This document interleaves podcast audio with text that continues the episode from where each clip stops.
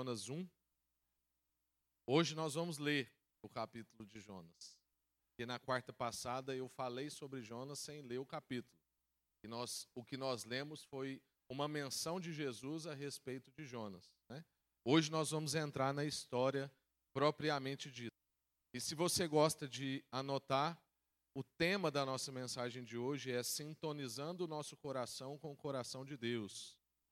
É esse o desafio que a gente vai ver na vida de Jonas e um desafio para a nossa vida, de sintonizar o nosso coração, equalizar o nosso coração com o coração de Deus. Muitas vezes nós não estamos, parece que, na mesma frequência. Né? E esse era um dos problemas de Jonas. Jonas, capítulo 1. A palavra do Senhor veio a Jonas, filho de Amitai, com essa ordem: Vá depressa à grande cidade de Nínive e pregue contra ela, porque a sua maldade subiu até a minha presença. Mas Jonas fugiu da presença do Senhor, dirigindo-se para Tarsis.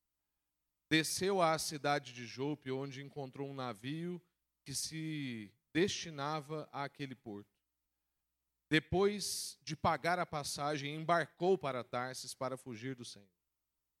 O Senhor, porém, fez soprar um forte vento sobre o mar e caiu uma tempestade tão violenta que o barco ameaçava arrebentar-se. Todos os marinheiros ficaram com medo e cada um clamava ao seu próprio Deus. E atiraram as cargas ao mar para tornar o navio mais leve. Enquanto isso, Jonas, que tinha descido ao porão e se deitara, dormia profundamente. O capitão dirigiu-se a ele e disse: Como você pode ficar dormindo? Levante-se, clame ao seu Deus. Note que Deus aí está em letra minúscula pela segunda vez. Verso 6: Talvez ele tenha piedade de nós e não morramos. Então os marinheiros combinaram entre si: Vamos lançar sortes para descobrir quem é o responsável por essa desgraça que se abateu sobre nós. Lançaram sortes e a sorte caiu sobre Jonas. Por isso lhe perguntaram: Diga-nos, quem é o responsável por essa calamidade? Qual é a sua profissão? De onde você vem? Qual é a sua terra? De que planeta que você veio? Que povo que você pertence? Ele respondeu: Eu sou hebreu, adorador do Senhor, o Deus dos céus, que fez o mar e a terra. Então os homens ficaram apavorados e perguntaram: O que foi que você fez? Pois sabiam que Jonas estava fugindo do Senhor, porque ele já lhes tinha dito. Visto que o mar estava cada vez mais agitado, eles lhe perguntaram: O que devemos fazer com você para que o mar se acalme? Respondeu ele: Peguem-me e joguem-me ao mar, e ele se acalmará. Pois eu sei que é por minha causa que essa violenta tempestade caiu sobre vocês. Ao invés disso, os homens se esforçaram ao máximo para remar de volta à terra, mas não conseguiram, porque o mar já tinha ficado ainda mais violento. Eles clamaram ao Senhor: Senhor, nós suplicamos, não nos deixes morrer por tirarmos a vida desse homem. Não caia sobre nós a culpa de matar um inocente, porque tu, ó Senhor, fizeste o que desejavas. Ou seja, jogaram a culpa para Deus, né? Em seguida, pegaram Jonas e lançaram ao mar enfurecido, e este se aquietou.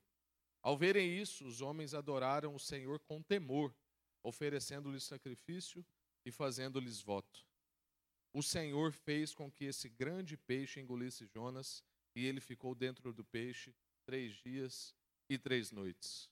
Amém. Vamos orar. Senhor, obrigado pela Sua palavra e porque ela é tão atual para a nossa vida. Nós agora nos expomos diante dela para sermos transformados por ela. Nós queremos ser lavados pela palavra, queremos ser ensinados, instruídos, mas principalmente transformados.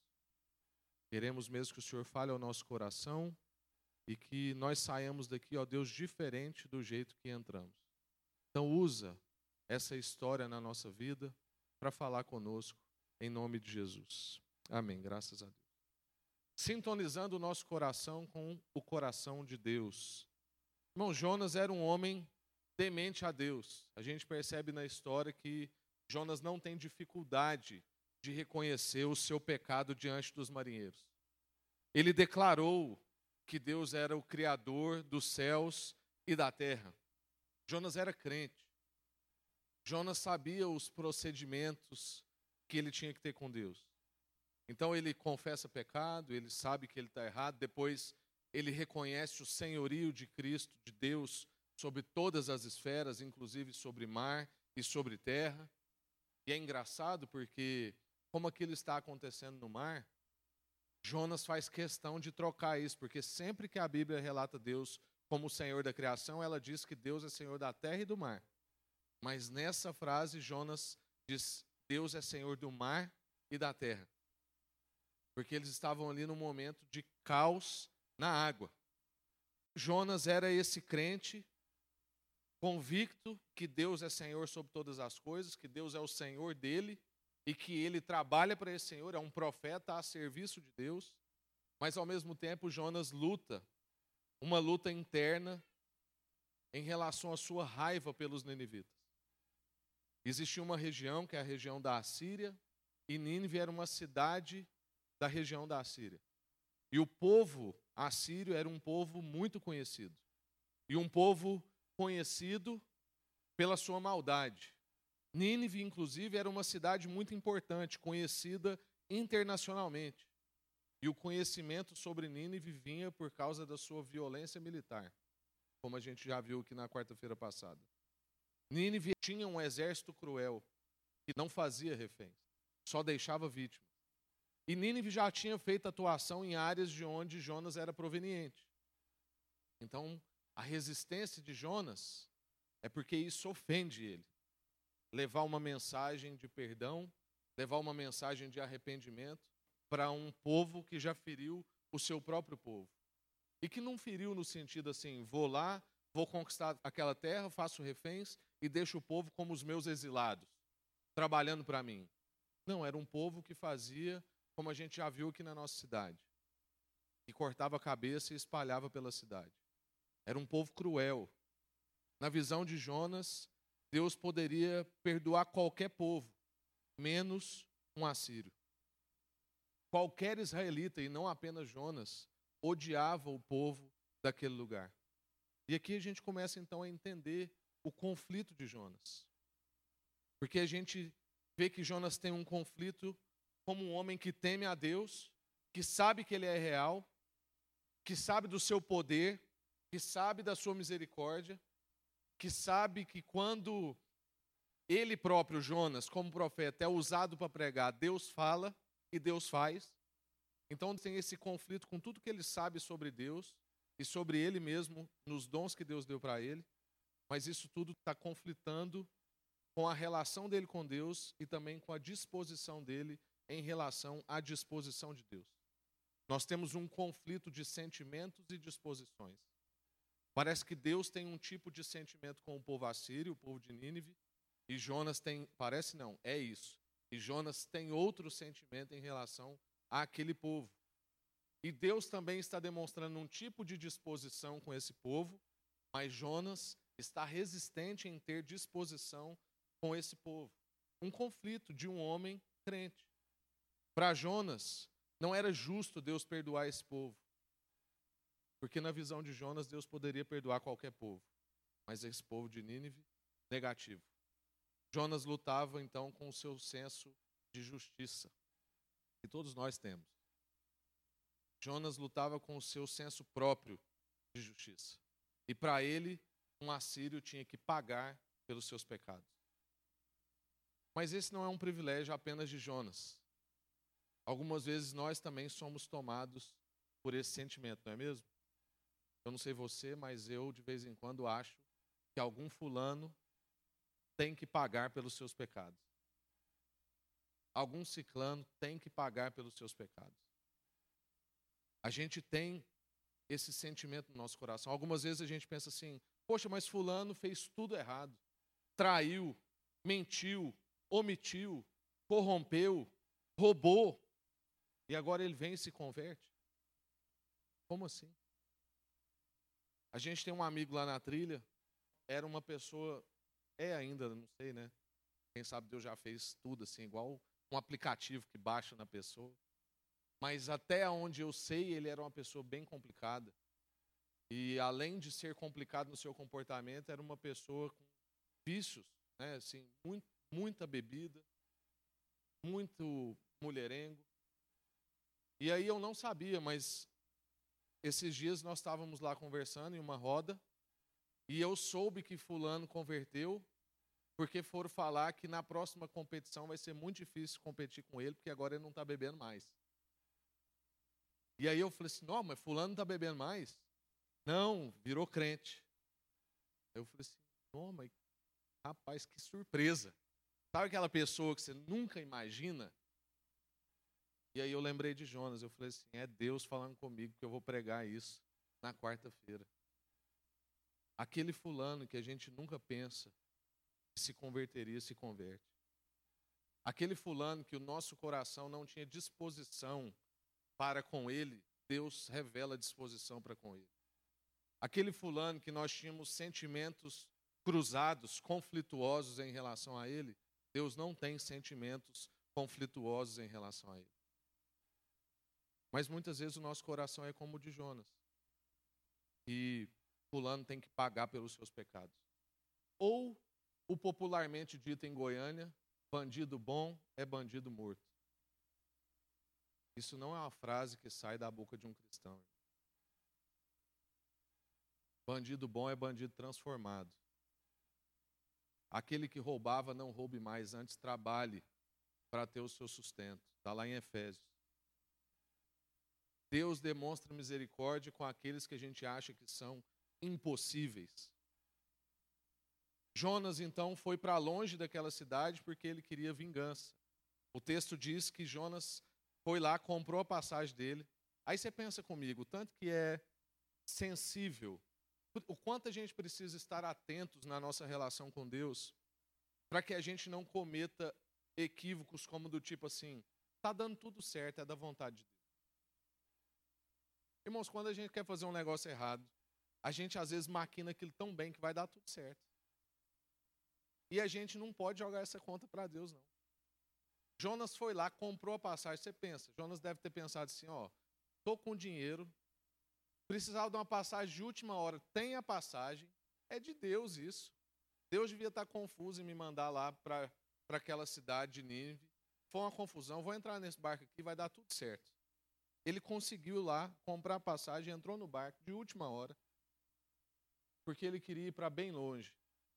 Eu não sei se você sabe, mas no mapa, o lugar para que Jonas estava indo e o lugar que Deus tinha mandado ele são extremamente opostos. Era um lugar bem distante. Porque, ao que parece, era isso que Jonas queria. Ele queria ficar longe dessa cidade porque ele queria vingança do seu povo. Ele queria que a ira de Deus viesse sobre aquele povo, sem perdão, sem misericórdia, com fogo do céu. Ele queria assistir um espetáculo. Basicamente, Jonas queria estar longe para ele assistir um espetáculo. Mas, irmãos, isso também acontece porque, como eu disse antes, Jonas conhece o caráter de Deus. E Jonas já tinha sido usado antes para profetizar e a profecia tinha acontecido. Então é como se Jonas fizesse uma conta básica na cabeça. Se eu for para lá e pregar, esse povo vai arrepender. E esse povo não merece isso. Então eu não vou para lá. E Jonas estava tentando fugir da presença de Deus. Irmãos, esse sentimento de Jonas de querer vingança, de querer ver o caos acontecendo na vida de alguém ou num certo povo, porque essa pessoa tem que pagar pelos seus pecados, ou esse povo não merece a misericórdia de Deus, é um sentimento que a gente também tem algumas vezes, em relação principalmente a pessoas que nos ferem profundamente. A gente quer olhar e ver o caos acontecendo na vida. E a gente até bota um sentimento aparentemente bom junto, que a gente fala assim: quem sabe assim aquela pessoa percebe tudo que ela fez de mal para mim. Essa pessoa não merece perdão ou chance de recomeço. E aí, falando de plenitude, que tem sido a nossa série de domingo, parece que a gente pensa assim porque, na verdade, isso vai revelando que nós ainda não entendemos essa plenitude. E que a gente tem falta. Falta de ser justificado. Falta de ser vingado. Falta de ser agradado. Por isso que as pessoas parecem que conseguem nos ferir profundamente. A gente se sente faltoso porque parece que alguém pegou algo que era nosso. A nossa dignidade, a nossa reputação, alguém que mentiu a nosso respeito, alguém que falou de nós. Sendo que a Bíblia diz que, na verdade, se alguém mentir ao seu respeito, se alguém falar de você mentindo, você deve dar graças por isso. Porque é uma mentira. O duro é que tem vezes que as pessoas falam de nós coisas ruins que não são mentira. E isso nos ofende mais do que quando elas mentem. Porque a gente não queria que aquilo fosse uma verdade. E a gente diz que fulano está falando mal, mas na verdade está falando a verdade que a gente não gostaria que fosse dita. E isso nos magoa profundamente. A gente tem os mesmos sentimentos de Jonas em relação a essa pessoa.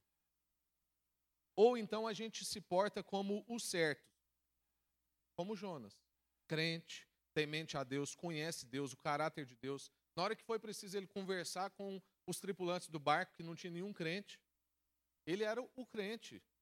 Sou, sou hebreu, sou funcionário do Senhor, estou a serviço do reino. Inclusive, Deus é dono de tudo aí que vocês estão vendo. Causador dessa tempestade. Estou sabendo das coisas. Eu sou o certo aqui nesse barco. A gente muitas vezes se porta como esse certo que não fez quase nada de errado. Ou nada. E, portanto, o sacrifício de Jesus por nós parece que não foi tão grande quanto tem que ser por um bandido, ou por alguém que nos traiu, que nos feriu. Parece que o sacrifício de Jesus por nós ele foi um, um pouquinho menor. Parece que é como se a gente dissesse assim: por mim, Deus teve que morrer só um pouquinho. Não teve que morrer assim do tanto que teve que morrer por outras pessoas. Eu não precisei tanto do sacrifício assim, afinal eu já era uma pessoa boa. E como eu disse para vocês, tem pouca coisa que me irrita tanto quanto eu estar conversando com uma pessoa e ela fala assim: "Não, eu sou uma pessoa boa". Você precisa entender, tal, se você vê o que, que eu fiz por fulano e tal. Ruim, gente. É ruim. Porque nós somos ruins. Nós não somos uma pessoa boa. Só Jesus nos transforma nessa pessoa. E ainda assim a gente vive a guerra dentro da gente. Irmãos, em resumo, dessa primeira parte que eu quero tratar com vocês, Jonas lutava com a sua falta de perdão. Então, esse primeiro ponto que a gente vê do capítulo 1 é que Jonas está com o coração desconectado do coração de Deus. E Jonas luta com a sua falta de perdão. E muitos de nós lutamos com a nossa falta de perdão. E o reverendo Augusto Nicodemos, ele sugere para nós que diante disso é como se Deus viesse para nós uma pergunta na nossa direção e a pergunta é: será que eu não posso ter compaixão de pessoas das quais você não gosta? É como se Jonas, se Deus perguntasse para Jonas: aqui, agora eu tenho que ter compaixão só de quem você acha que eu tenho que ter compaixão? Ou perguntasse para você hoje: eu tenho que ter compaixão só de quem você acha que eu tenho que ter compaixão. Ou a gente poderia pensar também que Deus está convidando Jonas, dizendo: Jonas, sintonize o seu coração comigo. Venha ter compaixão desse povo comigo. Eu sou o Todo-Poderoso. Eu sou isso mesmo que você falou para esses tripulantes aí. Eu mexo com o mar, mexo com a terra. Se eu quiser fazer ficar de noite agora, eu faço. Se eu quiser fazer um peixe te engolir, eu também faço. E depois, se eu quiser fazer ele te vomitar, eu faço. Logo, eu posso fazer esse serviço sozinho, mas eu estou te convidando. Sintonize o seu coração com o meu. Vem ter misericórdia desse povo junto comigo. Esse é o convite para nós. Esse é era o convite para Jonas e esse é o convite para nós. Sintonize o seu coração com o coração de Deus. Jonas estava com o seu coração desconectado. Você está com o seu coração desconectado do coração de Deus? As coisas que você pensa, que você deseja, os pensamentos que você tem em relação a um povo ou algumas certas pessoas, são os pensamentos que Deus tem.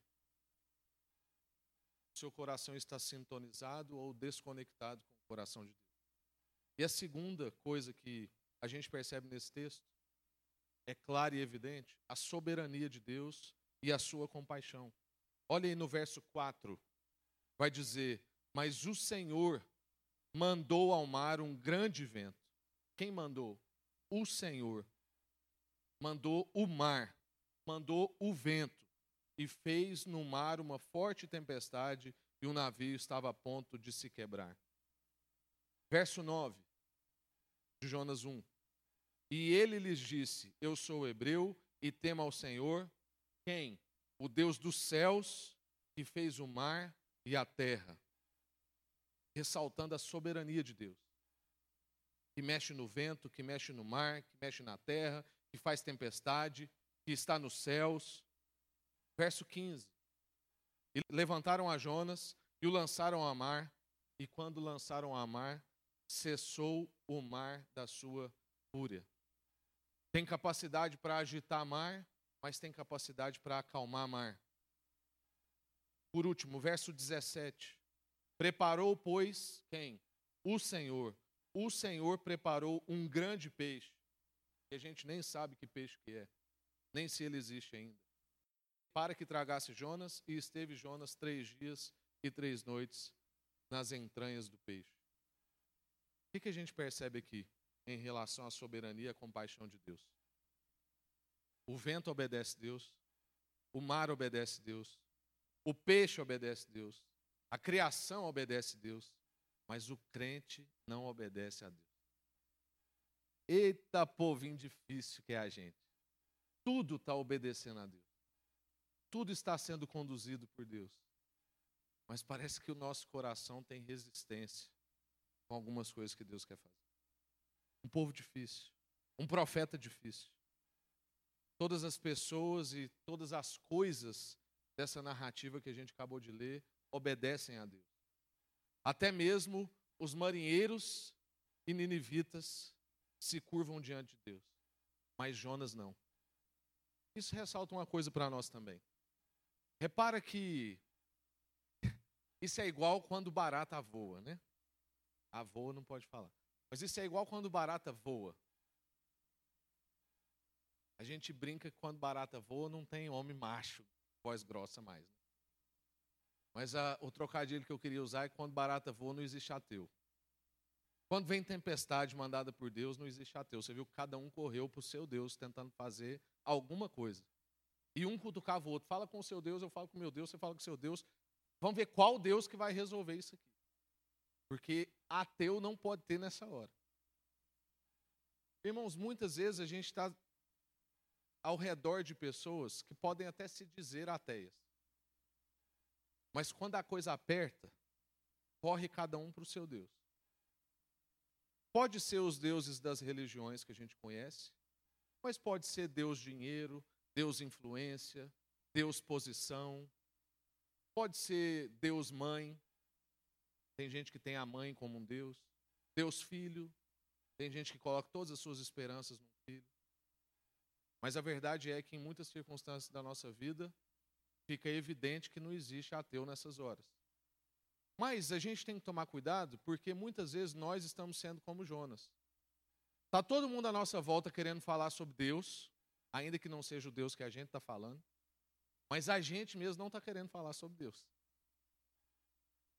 ou porque a gente tem indisposição com esse povo, ou porque nós estamos distraídos conosco mesmo, que era o caso de Jonas.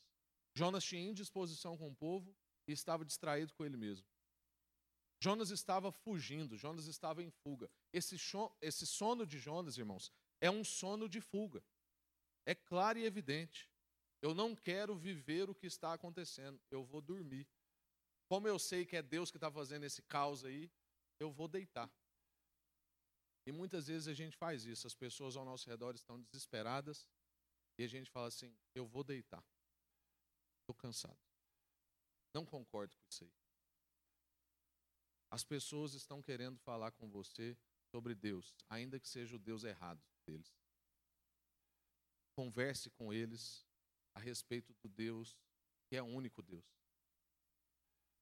Está todo mundo diante de Deus, mas Jonas não está diante de. O verso 16 diz para nós: Temeram, pois, esses homens ao Senhor com grande temor, e ofereceram sacrifício ao Senhor e fizeram votos. Gente, esse povo converteu. Esse povo converteu. Eles temeram, entenderam que não são nada diante de Deus. Depois, eles ofereceram sacrifício ao Senhor. Depois, eles fizeram compromissos com esse Deus. Votos, como a gente faz os nossos compromissos. Mas Jonas ainda não tinha convertido nesse momento. Um crente que precisava de conversão. Como muitos de nós em vários momentos. Esse trecho, então, irmãos, mostra a soberania de Deus sendo reconhecida por pessoas não tementes, mas também revela Deus aceitando o temor, o sacrifício e o voto dessas pessoas. Às vezes a gente confina as pessoas ao nosso pacote religioso. E a gente acha que para Deus ouvir elas, elas têm que vir aqui nesse prédio. Ou em algum outro prédio que a gente indicar para elas. Mas aqui nós estamos vendo gente fora do prédio religioso. Gente que não sabia os pressupostos que nós sabemos, mas que se voltaram diante de Deus, temeram a Ele, gritaram por socorro, ofereceram sacrifícios e fizeram seus compromissos com Deus. E Deus aceitou o temor, o sacrifício e os votos dessas pessoas. Ou seja, irmãos, a história de Jonas como um todo, e esse capítulo 1 como específico, mostra a compaixão de Deus. Deus agora, pela primeira vez, através da boca de um profeta no Antigo Testamento, está mostrando compaixão para um povo além de Israel. Para a gente, a menos que tenha algum judeu aqui. Deus, pela primeira vez, está revelando na história que ele demonstra sua misericórdia, sua compaixão e a sua salvação para além de um povo exclusivo, de uma cultura, de um comportamento religioso, de um pacote, de um prédio, de uma denominação, trazendo para hoje. Deus tem misericórdia, compaixão e voz para a gente que está fora da estrutura religiosa, que era o povo de Israel antes e que somos nós, a igreja, hoje. Deus quer alcançar pessoas que a gente acha inimagináveis de ser alcançados. A pergunta: você está conversando com essas pessoas sobre Deus? Ou eles estão à sua volta, igual esses marinheiros, gritando para falar sobre Deus e você não está ouvindo, porque às vezes eles estão apresentando isso de outras formas apresentando a sua crise com seus filhos, a sua crise conjugal, a sua crise na empresa, apresentando as suas dúvidas em relação ao futuro, a ansiedade, tudo isso, irmãos, é um grito de eternidade. Tudo isso é um grito por causa da finitude. Quando alguém grita a sua finitude, ele está gritando pelo eterno. E a gente não está ouvindo. Alguém grita a sua limitação por uma enfermidade, porque perdeu um ente querido próximo, e a gente não conversa com ele sobre o infinito, sobre o eterno. Se a morte é inevitável, e acho que todo mundo aqui concorda que a morte é inevitável, então a vida é um milagre. E por que, que nós não estamos conversando sobre esse milagre com as pessoas? Por que, que no momento de perca, a gente fica tão aficionado com a morte, ao invés de comemorar o privilégio de ter vivido três anos, quatro anos, 19 anos, 40 anos, 85 anos com aquela pessoa. O milagre da vida.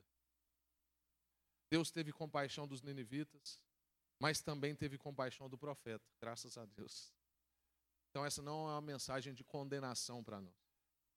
Porque Deus tem compaixão desse povo, que às vezes a gente não está olhando, mas Deus também tem compaixão da gente. E insiste com a nossa vida. Quanta paciência, irmãos, Deus está demonstrando com Jonas. Quanta paciência Deus está demonstrando com você.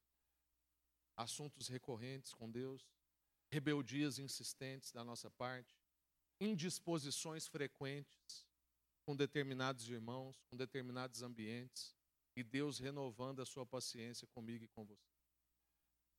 E você tem renovado a sua disposição e a sua paciência com outras pessoas?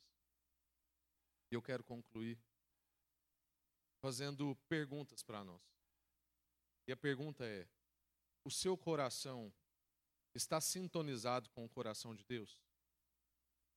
Nós somos como Deus ou somos como Jonas? Nós temos compaixão das pessoas ao nosso redor ou resistência às pessoas ao nosso redor? E note que eu não estou perguntando se nós somos crentes, porque Jonas era. Estou perguntando é se seu coração está sintonizado com o coração de Deus. Se a sua disposição com outras pessoas, com outros povos, está uma disposição como a de Jonas ou disposição como a de Deus. O que eu estou perguntando é se você talvez não está ficando rancoroso demais, duro demais, arrogante demais, sem misericórdia, achando que Deus teve que morrer por você só um pouquinho, porque você já era uma pessoa boa.